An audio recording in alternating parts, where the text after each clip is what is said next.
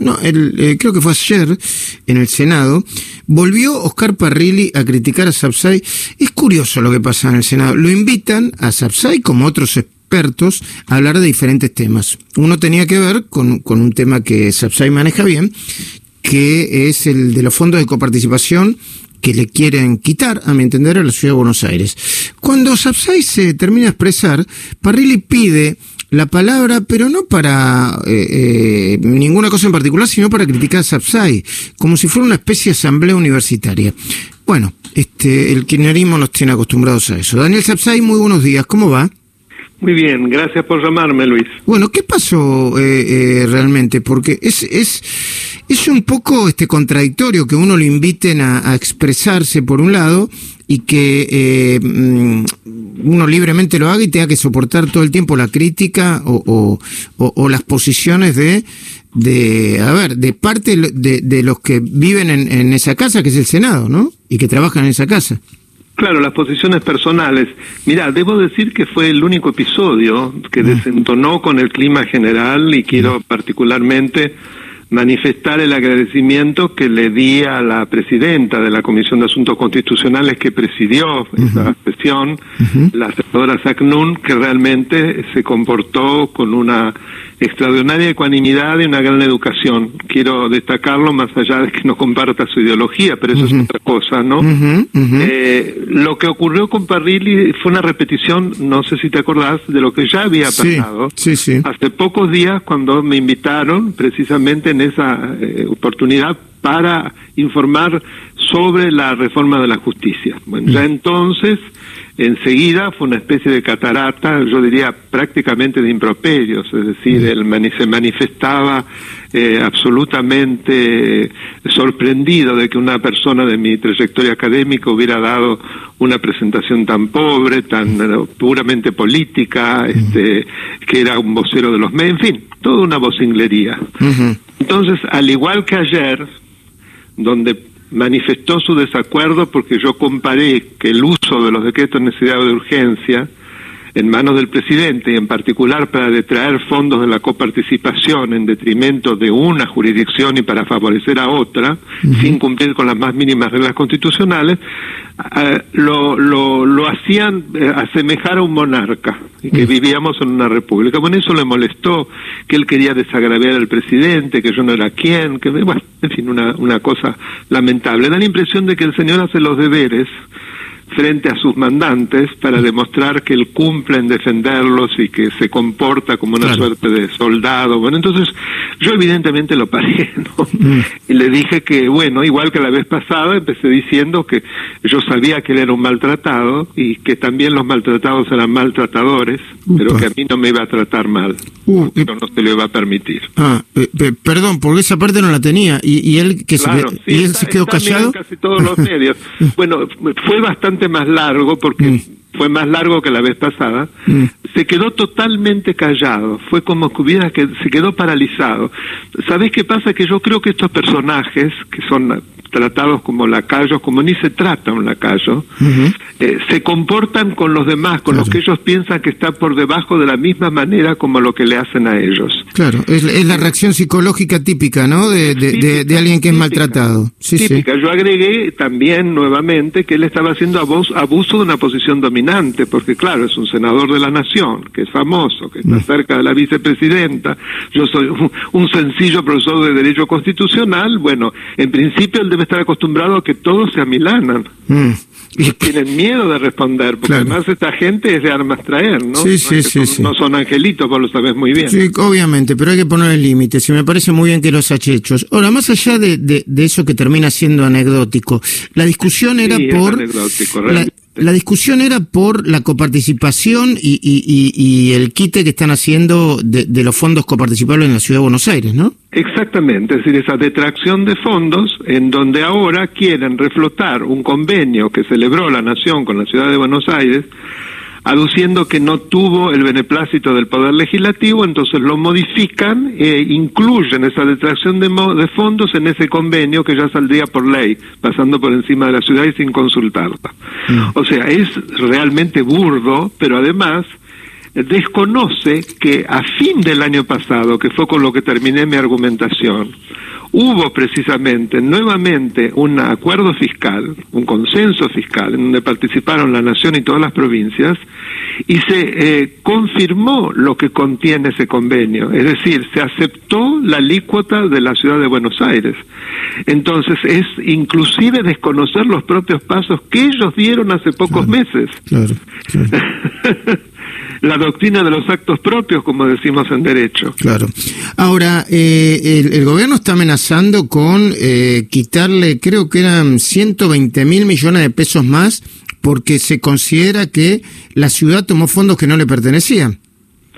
Claro, lo que pasa es que el gobierno desconoce, que fue la primer parte de mi presentación, el federalismo de concertación que se consagra en la reforma del 94 y que implica eh, el principio de concertación, el principio de funcionalidad, el principio de eh, sistematicidad en el, y automaticidad en el envío de fondos. Es decir, que nadie puede actuar unilateralmente. Toda esta torta se reparte a partir de acuerdos entre todos.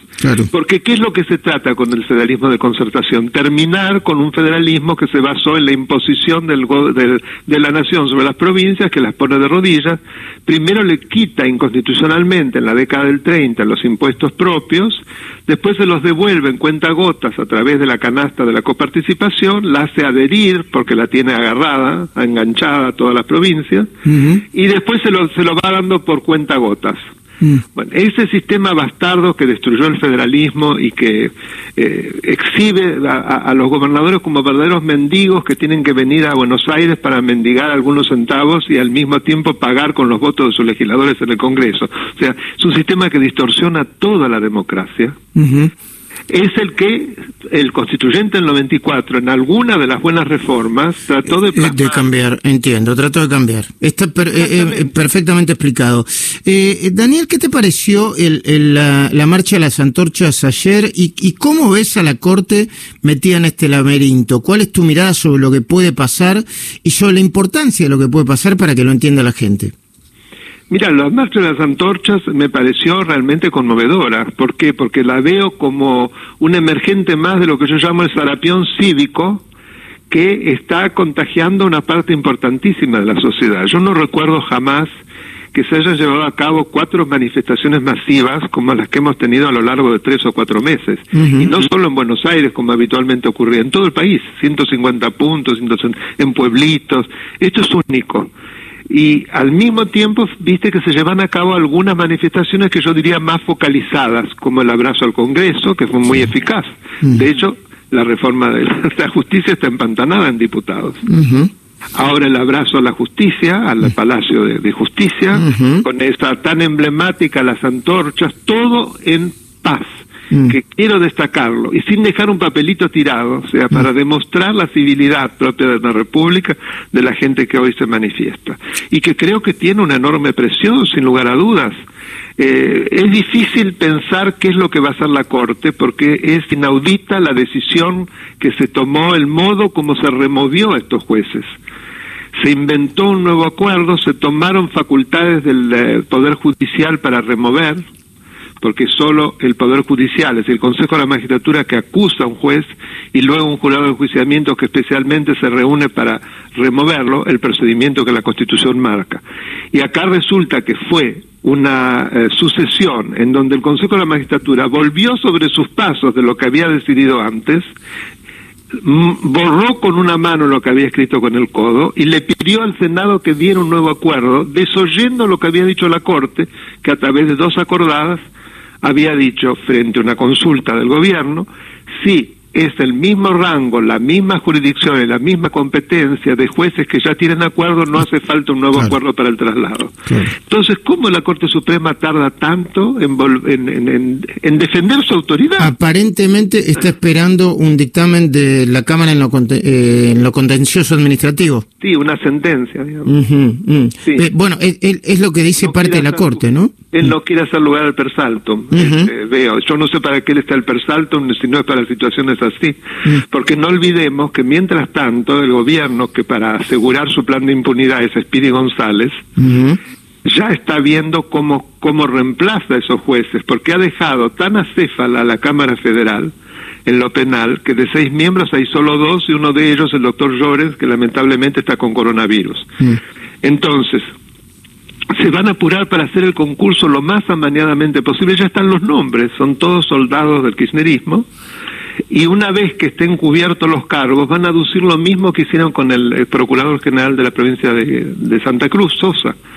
Como ya habían llenado los cargos, ahora no se puede. decir la hipocresía total, porque mal llenados tienen un vicio de origen, pero no importa es lo que ellos aducen, van a aducir. Entonces, la Corte, que ya le incumplieron cuatro fallos cuando ordenó la reposición de Sosa, ¿cómo no se apura a, declarar inconstitucionales esos decretos que la dejan tan mal parada y desautorizada, en lugar de esperar no se sabe bien por qué, a que eh, se dé el fallo de la Corte, la Cámara Constitucional Administrativa Federal, que me da la impresión de que debe estar muy operada y ya debió de haberse, haber fallado hace rato, y pide, por ejemplo, el debate, que le mande la versión desgrabada del debate en Senado. Eh, eh, escúchame, está en todo, la, tenemos internet. Mm, ¿Por qué le tienen que.? Pero es para perder tiempo, nadie se chupa el dedo. Yo digo para que la gente vea cómo, cómo operan estos jueces. Está claro. Daniel Sapsay, eh, constitucionalista, agradecido por el contacto. Les recuerdo que Daniel Sapsay tiene su canal en YouTube y es Daniel Alberto Sapsay. ¿eh? Repito. Exactamente. Daniel Sapsay, constitucionalista, tiene su canal en YouTube que eh, para encontrarlo tienen que buscar a Daniel Alberto Sapsay. Gracias, Daniel.